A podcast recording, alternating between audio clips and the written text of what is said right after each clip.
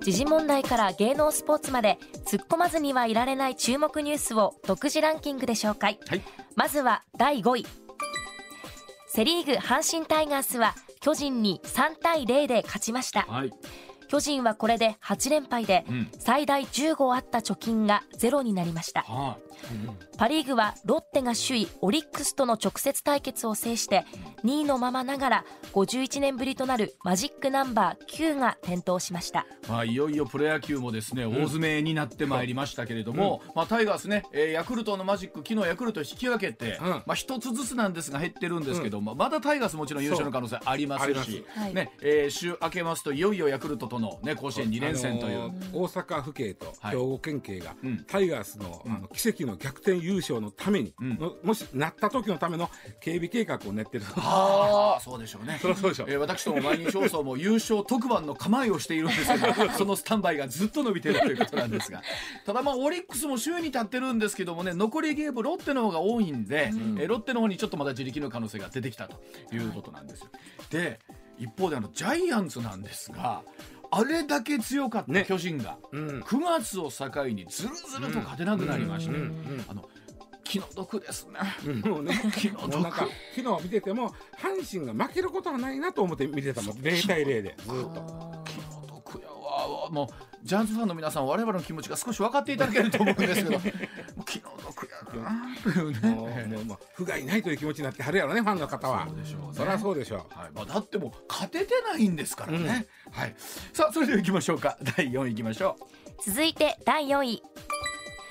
中国が加盟を目指す環太平洋経済連携協定、うん。TPP についてチリのアラマン外相は中国の加盟に固い支持を表明しましたうさあ石田さんこれには後ほど詳しまあまあ。く解説してもらいますけれども、はい。うん、あのー中国とチリってやっぱり今非常にチリにとって中国で大事な国なんでああそうなんだそねのそない袖にはできへんでしょ。ということなんですえーね、ただまあ TPP はねあの加盟国全のうん。一致がないと入れないんで、そうですようん。ね、難しいと思いますよ。はい、では行きましょうか。続いて第3位。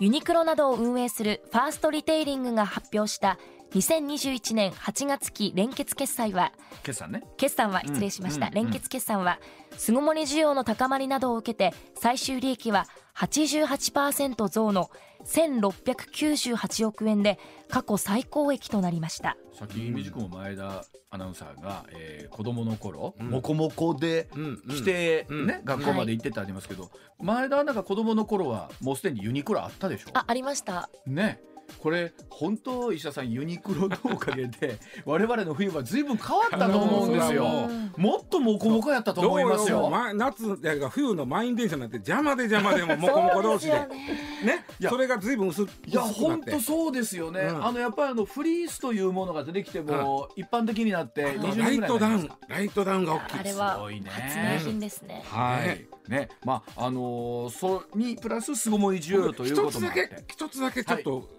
このニュースで僕が引っかかってまうのは、ユニクロは巣ごもりに関係あんのかということでねえ。ないんちゃうかと、うん。普通に売れたんだそうだと 巣ごもり関係ないでと思うんだけどね。あとやっぱりユニクロって皆さんすごい薄利多売というふうに思ってらっしゃる方も多いんですけど、よくよく数字を見ると、うん。いやいやと。いや結構最近そのこまあその値段もね、うん。そんな別に安いだけで一辺じゃなくていろいろな幅があってありますそうですね。でそれでいうとやっぱり1枚売れた時のいわゆる利益というものは非常に高い値段もありましてですね。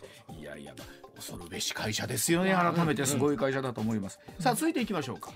続いて第2位は山梨県甲府市で住宅住宅が全焼した放火事件でこの家の夫婦とみられる2人の死因は失血死だったことが分かりました、まあ、このニュースも出てきてからですね、わからないこと多いなと言っていたのが昨日の朝の状態だったんですがええええええ、まあやはり1日経って、さらに石田さん少しずついろんなことああのが見えてきましたね。後でちょっとまた別の視点からこのニュース取り上げたいんですけど、その前に失血死ということで、うん。これ放火殺人なのか、ん。殺人と放火なのかで随分とその裁判が、うん。あの放火殺人ってねすっごい難しいんですよ裁そ判が。うなんですか。はうん。だって火つけた時点で、ん。その殺要は殺そうという気があったかどうかの立証ってめちゃくちゃ難しいんですよ。はあなるほど。うん。うんうんうん。そういう意味ではこれどっちにしろ裁判員裁判になるんですけど、うん。放火だけでも死刑になりますからね、あのうん裁判員裁判になるんですけど、うん。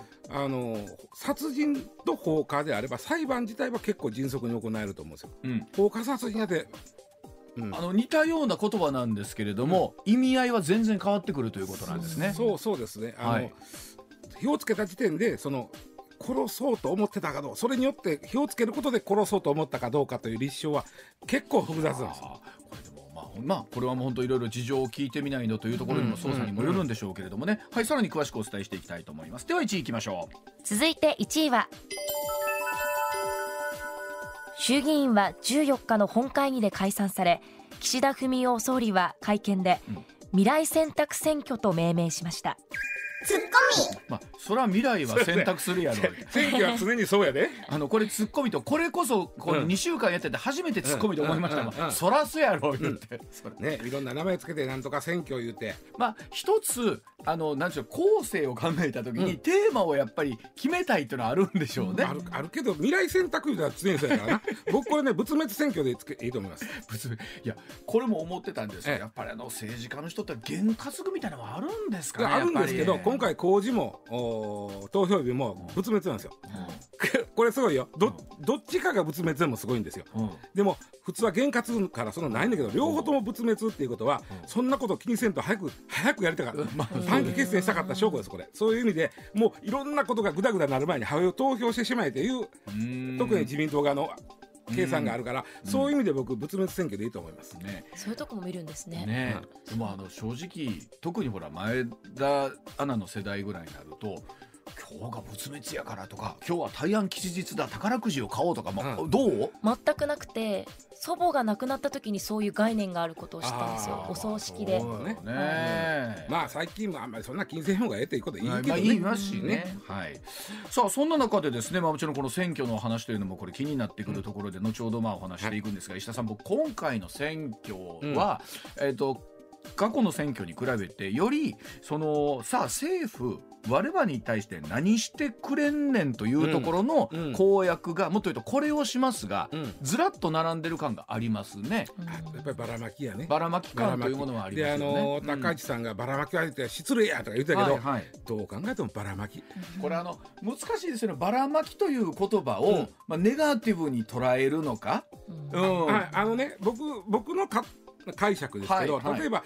困ってる人に現金を渡します、ん。これは給付です。給付。はい、給付。困ってる人もうん困ってない人も渡します、ん。これがばらまきです、あなるほどね。うん。だから石田基準ではそこを一つの基準もうにしようと。これが分かりやすい基準に僕してるんでということではこれ、うん。今回、まあ、うん。いろんな政策並んでますけど、うん。あもうまあ、そういう差差をつけへんっていう政策も並んでるでしょ、うん。もう一律配ると。うん、それはもうばらまきですわ。あの特に今週の頭ですかね。文藝春秋にはい。財務次官の矢野さんという方が、まあ、今のままでは日本の財政は破綻すると、うんうん。もう「タイタニック号」が氷山に向かって突っ込んでるようなもんだと、にことに対してそれこそ高市さんはじめ「なんたるなんたる」という言葉もありましたし。いやいやほんだら皆さん、まあ、その政治家の皆さんはうん。財政をどう考えてるんですか、うん。今回財政誰も突っ込んでないです、うん。で一方でおっしゃるように、えーね、いわゆる財界というところは、うん。よう言うてくれたとうん。いうお話もありました。はいそうです。うん。それはそれはそれはあの財政が逼迫してきたら、うん。いずれまた税金も上がるやろうし、うん。まあ、企業としてもやりにくくなるんちゃうかと思うからね。これあのそれぞれあの我々も全員そうなんですけど、うん。有権者であり納税者であり、うん。働き手であり、うん。いろんな立場の人がいますよね。でうん。あの去年10万配りましたやん、うん。でこれはばらまきなんですこれもね、うん。だけどこれはねもうコロナになって早く配らなあかんということで、うん。もうとにかく10万配ろうとなってこれはまあまだわからんでもない、うん。そっから1年以上経っとんですよ、うん。だからちゃんとそれはもうシステムとして、うん。こういうとこにはちゃんと給付しますっていうふうにしないと、はい。はい。まだばらまきやんのとは僕思うな。ね。はい。うん。ではそのあたり含めて、えーコマーシャルの後お解説いただきたいと思います。時刻6時26分です。ではあ石田さんの深く突っ込んだ深掘り突っ込み解説いきましょうさあ衆議院解散で岸田首相岸田総理未来選択選挙と命名しました、うん。というところでございますけれども、まあ命名はまあさておきなんですけど、まあ別にうん。まあそれは先ほどのお話の続きに少しなってくると思うんですけれども各党がですね、まああ政策という意味で経済政策主に、うん。まあ、コロナ対策。この2つが大きな柱かなと思います。すね。うん。間違いないですねそれは。うん。うん。で例えばまあさっきお話ありましたが一律に配るうん。のか、うん。えもちろんそこに制限をかけるのか、うん。ということにもなってきまます。あ、例えばその収入が減った人に配るって言ってるとこもあるけども、うん。じゃあいくらどう減ったという、とかそのサラリーマンはまだ分かりやすいけど、うん。えー事業主なんかどどうすんねとかさ。そうですね。れまあ、き要はねやっぱりまあ選挙の前ってみんなええことばっかり言うのよね。で、うん。僕一番ね、うん。あのいやそれはとあの自民党が力入れてんのが、はい、給料を上げた会社は、はい。従業員の給料を上げた会社は、うん。税金負けてあげますと、はい。うん。いうのがあるんだけどこれは絶対乗ってこない。うん、と言いますと、だって、まず中小企業と大企業に分けましょうか、はい、で中小企業って、まあ、日本のほぼ9割以上なんだけども、うん。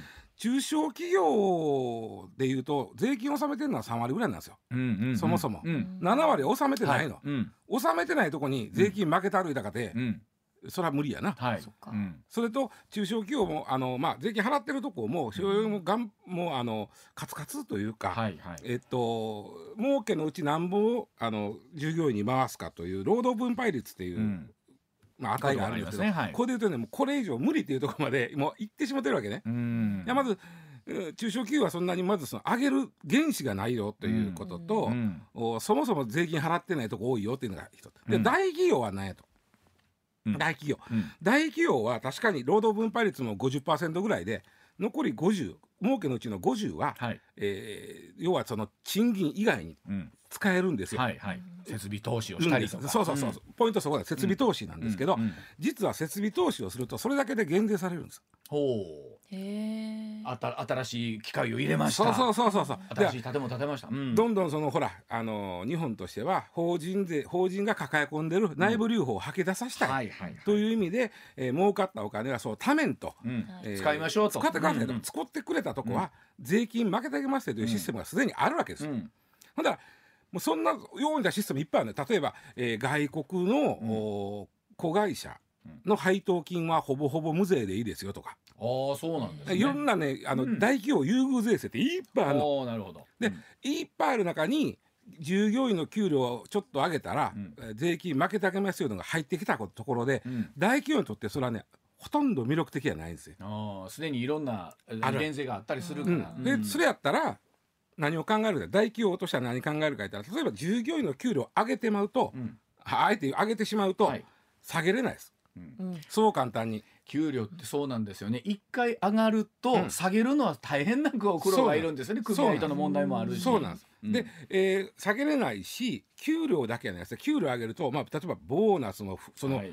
基本給上がると増えますね。大体ケースが変わらないけど。かける数字ですから、ね、であと社会保障、はい。あの年金とか、うん。えーまあ、いあの健康保険ね。う、ん。のお金なんかも会社が負担する分あの全体で増えますから、ん。例えば給料が増えたら社会保険料も上がりますけど、上がった保険料の半分は会社持ちなわけですよ。うんはい。そしたら会社にしてみたらき従業員の給料上げたらめちゃくちゃなんかこう税金は負けてくれるかもしれんけど、うん。こっちの負担が結構なもんやぞと。うん。まあ、よく言いますけど大体こう給料の1.5倍ぐらいうん。会社としてみるとね、うん。あのー一人に対してはかかってるって言いますもんね。だったらそんな税金負けてくれる中でそんなんは全然美味しいないそれやったらまだあの設備投資してうん。税金負けてもうた方がええと考えるわけです。うんトータルの数字を見たらそっちの方が美味しいやんけそりゃそうや。ん。でそれにあのもうねさ給料一品上げてもらうととにかく下げられないというのがあるんで、嫌だっていうのがあるんですよ。だからやらないって。だって今までもう何遍も安倍政権の時でもこれやってるんですよ。うんあの給料上げた会社は税金負けてあげます、ん。ほとんど乗ってこないです。でも石田さん結局ここ数年ずっと言われてるのがね、例えば給料が上がらない、うん。イコールだから物をなかなか買いにくい、うん。うん。言うてその悪い循環がずっと続いていくって話になるじゃないですか。はい。で給料を上げたい。だから一方でなんか一方いろんな人がお金使うから物の値段が上がる、うん。うん給料が上がるっていうサイクルにうん。本来変えたいわけなんですよね。ね。アベノミクス。そう、うん。だから本来であれば大企業が給料を上げてください。うんなんですよ。うん。で中小企業はさっき言ったようにもう上げようもうん。内袖が不連状態になってるからなかなか上げられない。それやったらうんもうちょっと別のことだ中小企業用のなんか考えてあげないと、うん。ただ単に給料上げたらお前のとこ税金負けたる言われたかて、うん。いやもう上げられませんねんと、なるしそもそも税金払えるほどうち儲かってませんねんってなるわけやろ、うん。ほんなら大企業はその余裕があるとしたら大企業はそれやったらええねんけど大企業はすでに優遇税制がいっぱいあってそっち使う方が得やとなったら使わへんですな、うんうんうんうん。でそれ上がらんわ。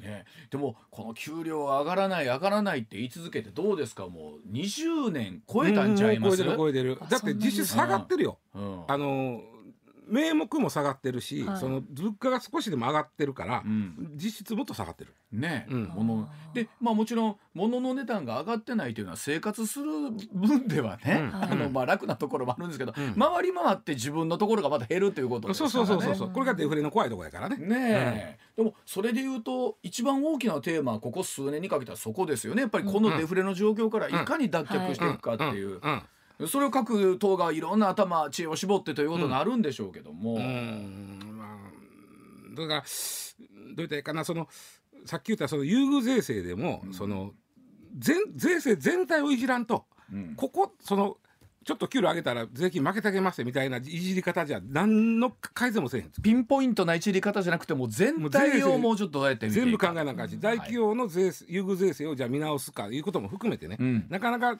今の与党自民党は大企業の優遇税制を見直すなんて言えへんと思うけどね。うんうんやっぱり聞こえがいいですよね。なんか給料が上がるって聞くと。そうなんですよね。うんでまあうんでも企業としては上げる余地があっても設備投資に回した方が得やと。今のシステムの中ではね、うん。ということになるんでしょうね。まあ、えーこれから各党のいろんなメッセージが、まあ、新聞テレビラジオを通じて、まあ、もちろん広報を通じてということになるんです、皆さんがどんな選択をなさるかということなんですが、はい。さあ選挙でいうともう一つ今日の日経新聞の記事にも出てるんですが、若者の投票率が高まるかどうか、はい。はい。あの18歳の選挙権となってからもう5年なんですけれども、思った以上にやっぱ若者の投票率伸びてないみたいですね。ああそうなんですか。うんねああそうかな。うんあの2016年に、えー、20歳20歳以上から18歳以上に、はいまあうんえーその投票権が引き下げられたんですが、はい17年の2017年の衆院選挙の投票率10代で40.49%。うん10代の方が。で20代が33.85%、うんやっぱり10代もらったばっかりの時ちょっと嬉しいから頑張りますよね。そうですね。やっぱ行くよね。まあ、ちょっとね、はい。大人大人の仲間入りしたますそうなります。ここで6ポイントから7ポイント10代から20代に比べると10代の方が高いんですがはい。50代から70代の投票率というのを見ると大体60%から70%やっうん。ぱここに大きな開きが、前田を初めてあのそうあの投票に行けますよということが来た時にはどんな感じでしたですか、私もまさにこう選挙権があるっていうことにワクワク感大人になった気分になってうん。行ったんですけど、うん。やっぱり、まあ、学生だとうん自分のその投票がうん。いかに政治につながっているのかっていうのがやっぱり分かりにくいんですね。うんうんでも今こう就職して給料もらえるようになってうん。税金が引かれるとかうんうんうんあとはもうニュースをよく見るようになってうん私たちが60代になったらどうなっちゃうんだろうってこううん。不安がだんだん高まるとうん。もう選挙に早く行きたいって思うようになりました。あのそれで言うとねあの各国の若者の選挙の投票率というのを見てみると、やはりあのスウェーデンとかになってくるとですね、うん。えー、10代20代、ん。80%あるんですって。やっぱりまあ社会保障がそれだけ非常にしっかりしている国なので、はい。自分の言うように税金の使い道はうん。どんな風になるんだということに対する関心がやっぱり非常に高いということなんでしょうね。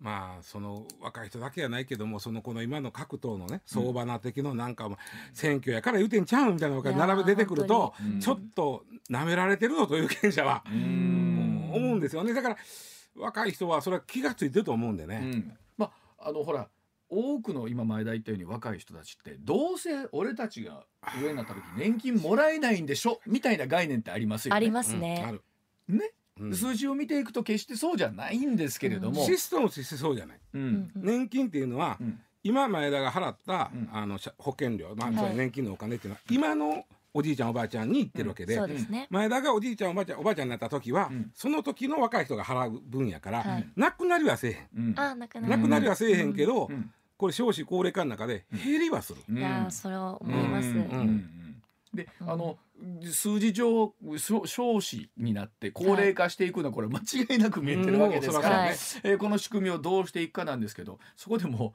うもうええかみたいになってしまってるのがいかんなということなんですよね。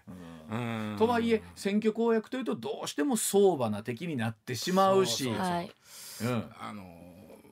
僕はね特に今の小選挙区やと、うん。有権者の1割が、うん。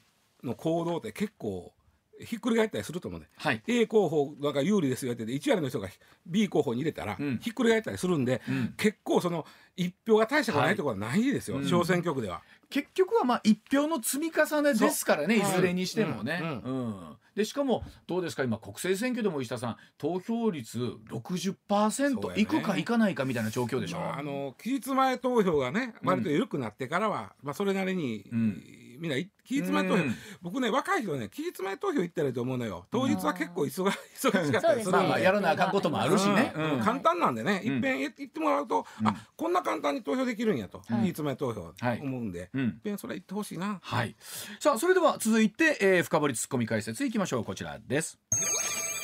さあ山梨の放火殺人、はい。夫婦と見られる二人の死因は失血死だうんうんったというお話なんですけども、さあ先ほど少しありました。あの失血死ということに関しては、うん。そのうんまあ、さっき言ったように放火殺人なのか、殺人と放火なのかということで裁判のしあの進め方というか難しさが随分変わってくると、で今回この言われているようなまずまあ、視察してから火をつけたというんであれば、うん。これは殺人と放火なんで殺人と放火。これは比較的、あ立証しやすいから裁判なんでこんなこと言うか言ったらね、うん。これ裁判員裁判になるからなんですよ。うん。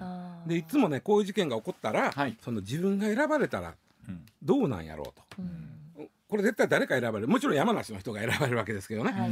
えーどうなんやろうって考えるんですけどそういう意味では裁判員裁判としてはそんなに難しい話にはならないと思う。で僕がねうん。この事件が起こった時に、うん。ずっと気になってるのはこれ容疑者が19歳の男の子ははい。うん。でこれ来年がもし来年の今日起こってた。うん。再来年の今日起こってた。うん。全然意味が違ってくるんですよ。はい。ね来年っていうのはもう4月から、うん。えー、18あの民法があっていわゆる18歳から成人扱いになりますね。はい。で18歳19歳のお少年これ特定少年という言い方するんですけど、特定少年をどうするかっていうのが決まってるんですけど、うん。あのもし今回のお容疑者が今年この事件起きてた。あごめんなさい、来年起きてたら特定少年ですから19歳ですから、うん。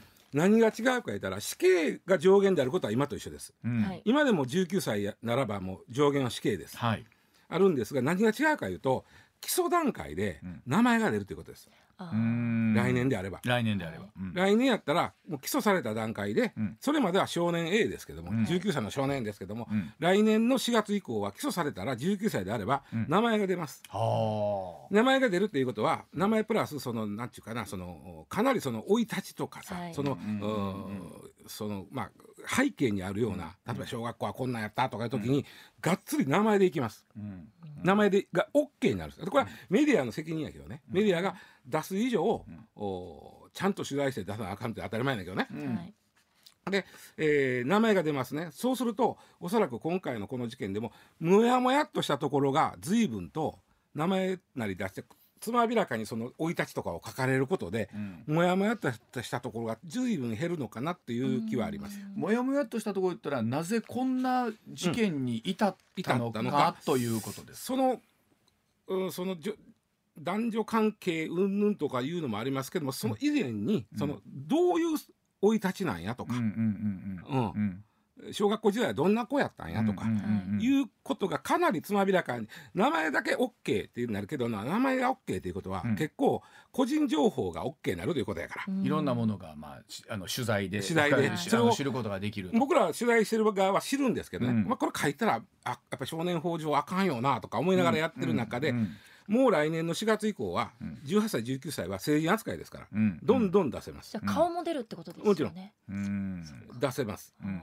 ええ、個人が特定できるような個人情報はなん、まあ、出せます。ここは随分印象違ってくる、うん。でもう一つうん。再来年から再来年の4月から変わること、はい。これ何かというと裁判員に18歳から選ばれるということです。あそうか再来年。うん。ああのね来年の4月からうん裁判員も18歳からになるんです。うん。はい。なるんですけども、うん裁判員の流れで言うとね秋ぐらいにね、例えばまあ前田が18歳19歳とするやん、はい。そしたら前田のとこに「あなたは裁判員になる名簿に載りました」という通知が来るんですよ。うんうん。でか、まあ、ちょっと心をしといてくださいと。うん。はい。で裁判員に選ばれるかどうかはここからですと。うん。はい。とりあえずあなたそれがね11月うちの親父が死んだ直後やったんで11月頃に来るはずなんです。なんでこんなこと言うかね、うん。それあの選挙人名簿をから選んでくるんですよ、はいでうちの親父が10月に亡くなったんですけど、うん。選ぶ時点ではまだ生きとったんですよ。うん。だから死んでたのにあなたは選ばれましたって来た。あなるほど。そうそういうこともあるだからわけです11月頃に来るはずなんですね、うんうんはい。でまあまあ来年の11月ぐらいからあなたはこう選ばれてますと、うん。えー候補者に裁判員の、それが来る。ほんで再来年の4月から、うん。えー実際に選ばれるわけ。うん。ということは再来年の4月から18歳19歳が裁判員になるということです。うん。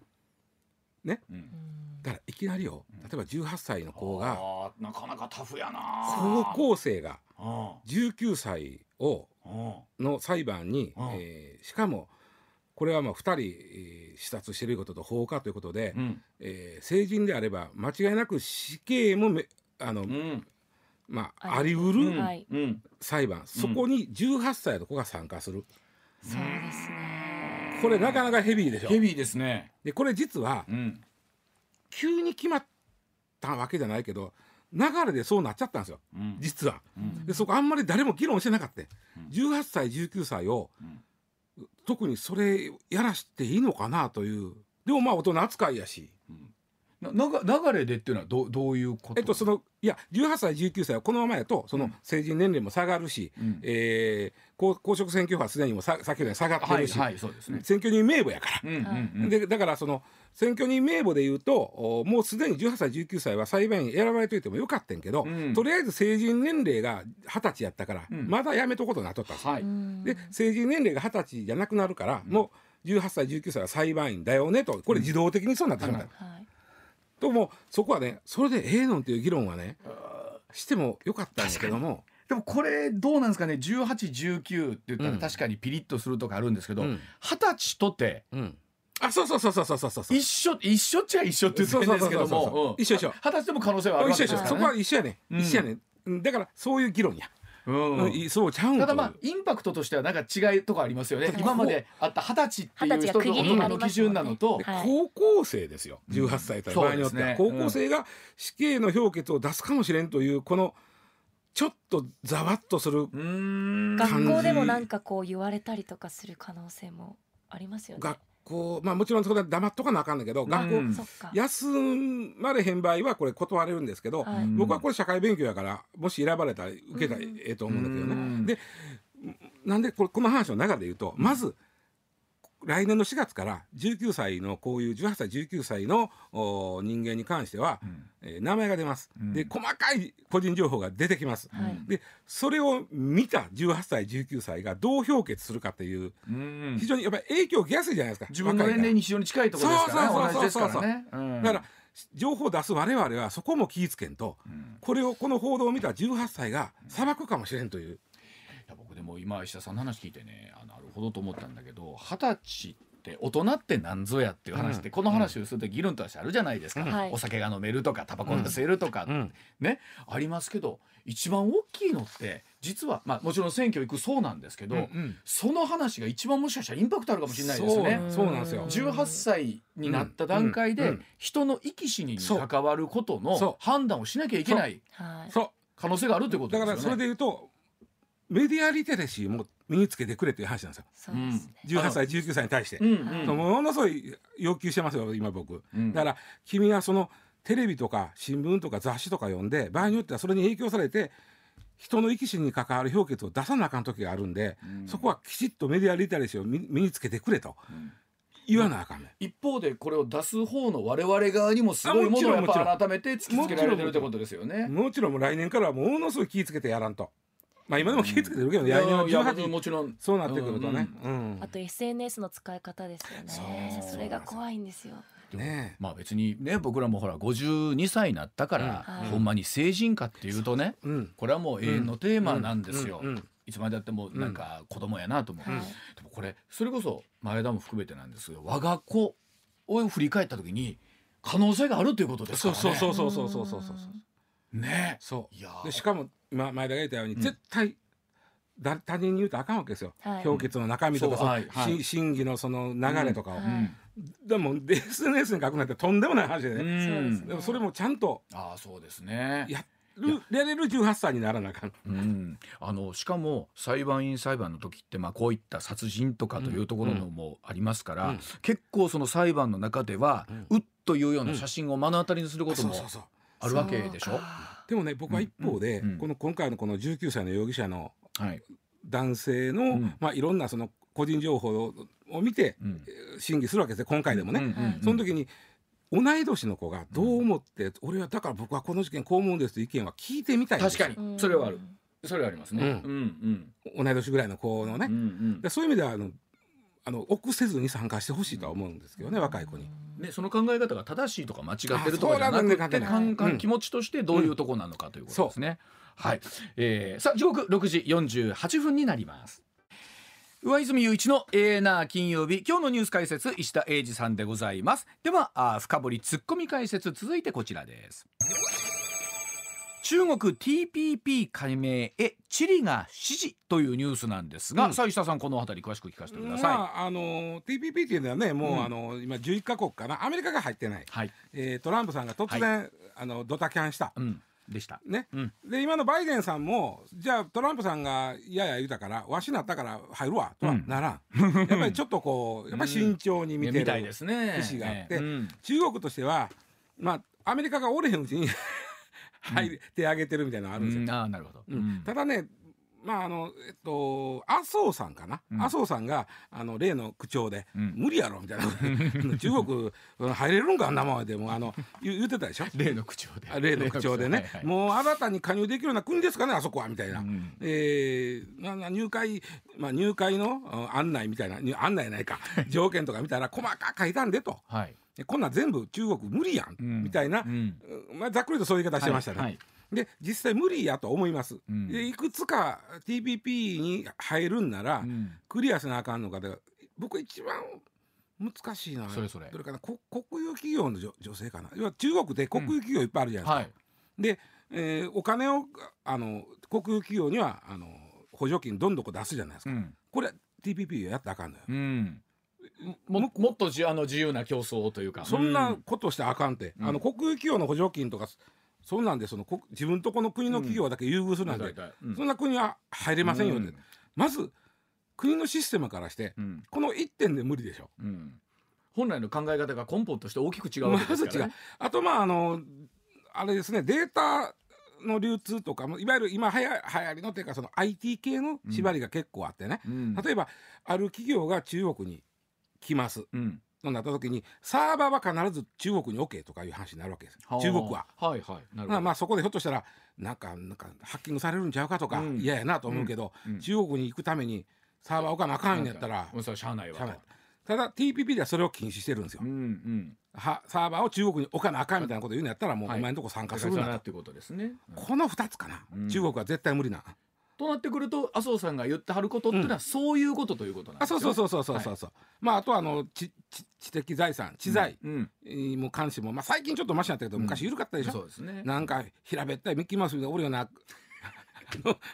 あの設計山遊園地ね懐か。しいね。俺ある意味行ってみたい思った俺あの時はいはいはいあれもう楽しそうやんかもうあそこまであのはいもうむちゃくちゃしてたら、はいはいねうんでああいうまあうんもうちょっと最近はあの知知的財産に関してはその侵害してくるところが大きいよね、うん。あんな分かりやすいんじゃなくて、ね。ね、そこもちゃんとしてくれよってのもあるけど無理でしょ。あとほんまにあかんのは11カ国全員が全国が、うん。11カ国全部がうん。いいですよって言わなあかんはい。これが難しい、うん。これはもう無理。うん。だってまあ日本ともうまいこと言ってへんよ。確かに言ってへんけど、ベトナムなんかもっとうまいこと言ってへんわけね。まあまあまあそうですね。もっと大きな問題抱えてますからね。は い。ねオーストラリアなんかもっと、ううんまいこと言ってへんねんから、うん。オーストラリアとベトナムがうんって言うはずがないわけで、うんだからす実はすごいハードル高いの分かっていながら手を挙げてるのは挙げてるんですよね。うん、だからそれはまあどこまで本気なのかなこと僕も思ってね、うん。アメリカが折れへんから手挙げとくのあると思うのと、うんうんやっぱ案の定と言いますか台湾は入れてて台湾はねもともとその入りたいなと思ってたんですけど、うん。そない急に手挙げる必要もいつ手挙げようかなと思ってたところ中国がやっと手挙げたもんやから、うん。もうそのあのうーんと16 1週間後ぐらいに、うち持って言うて。はい。で今回のその選挙の公約の中でも自民党は、うん。台湾は歓迎すると書いてるんですよ。うーん。うん。ん。うん。であんまり書く言うとねうん。中国刺激するから、そうですね。うん。プンプンするじゃないですか、はい。そのなんなんその君らだけみたいな、はいはい。うん。だから刺激せえへん、まあ、せえそれにしてもまあ自民党は書いたなと思いましたよ、うん。あの台湾は歓迎するみたいな、うん。結構踏み込んだ踏み込んだね、な。はい。うん、まあ台湾とは問題なくうん。あの別に入れると思うんですよ。台湾という国は入っても TPP の条件はクリアできると思うんですけど、うん。ただ中国との関係がさらに悪くなるっていうのはある。ですよね。まあ一つの中国ですからね。でそれがが今回のねチリがそうで、そのチリがそうそう。ん、チリは中国と非常にあのもともとはあのもともと非常にあの関係が強いんんです。うん。で、えーそうですね、えーまあ、特に中国がこうか9月16日かにあの入りたい。ってうん言うてから他の国があ麻生さんみたいに無理無理無理無理みたいになってる中であのマレーシアとかメキシコとかブルネイとかこの辺とねうん。ずーっと電話会談してその中でその中に入ってるチリうん。は TPP に入ってるんで入れてよって。うん。言うたけど中国はねあの実は今中南米に非常に影響力を強めようとしてるはいんですがその中でチリはね、うん。えー貿易相手国としては中国が1位なんですよ。あそうなんですか1位。で特にねあの中国ってあごめんなさいチリってねあのリチウム電池のね、えあそうなんー元になるはい。リチウムほうとあとはあのこれは電池とかね銅この2つの輸出がでかいんですよ。あそうなんですね。あのウユニ塩湖なんかの。あー。あああそこはリチウムの塊やからねあれ。あそうですあか塩湖やから。そうか。うん。うん。であれの結構大きいんですよ。リチウム電池を中国あなリチウムを中国が買ってくれてるっていうのが。あのほら水平線というかうん。こうもう本当鏡の上に立ってるようなあの写真でおなじみのウユニ塩湖。ウユニ塩湖。はい。あそこはもうあのリリチウムだらけでおかしいけど、うん。ほぼリチウムですあれ、うんうん。でそれを買ってくれあと銅も昔からチリは輸出品として有名なんですけどあも、えーそういうチリにとって非常に重要な輸出品を、うん。えー買ってくれるのが中国、うんうん。大きいですよ。うん。で1位中国。2位、はアメリカ。3位日本なんですよ、うん。買ってくれる国としては。はい。はい。だけど2位3位連合は1位に負けてますからね2位3位足しても1位のでかい。そ。んなに大きいんですか？うん、だからやっぱその辺に邪険にできへんってう。いう、ん、とはいえあのチリが手を挙げてるからといってチリがサポートしてくれてるからといって、うんうん。そう素直に簡単に入れるもんかというとそんなにはいかないタイプ。チリだけじゃ無理ってまだチリも分かってるからね。変な話、うんまあうちが多少リップサービスしても、うんいや難しいですよ、うん中国さんとはチリは言いにくいですよね。ねまあ、一方で、えー自分とこからは中国に対してメッセージも一つ送っときたいありますよね。そうそうそう私たちはあのさんいやあのウェルカムなんですよっていうことをねあの中国はチリにはほとんど投資はしてないんですよ。うん物を買うてくれてる。はい。これが大まあきいんで。いいお得意さんではあるということですよね。でね、えーっと中南米で中国は一番最初にチリと国交を結んでるぐらい、うん昔から仲良しではあるんです。うん、でも結局こうやってこうやって蓋を開けてみると改めて中国とアメリカっていうのはいろんなニュースにあっても当たり前ですけども、うんうんあの 2, 二つの反面みたいなものがどう一緒になっていくのかっていうのは、今後の国際情勢でやっぱ結局は大きなテーマなんですよね。まあ麻生さんは泣いたけどあまり刺激するのも得策やないし、大事ねっていうところもあると思います。